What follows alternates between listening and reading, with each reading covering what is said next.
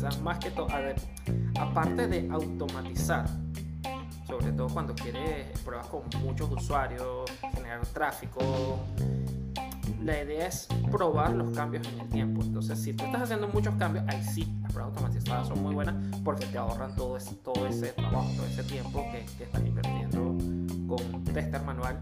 Mira, tengo 50 historias, tengo 100 historias, hazlas cada, cada dos semanas. Es demasiado. Claro, bastante. Claro, correcto. Entonces, a medida, o sea, en la, es como una gráfica, ¿no? En la medida en que sube la cantidad de, de, de, historias de usuario, vamos a decirlo así, se crece al mismo tiempo la necesidad de, de tener pruebas automatizadas de manera que se hacer el proceso de release más, más dinámico o más fluido. Pues. Exactamente.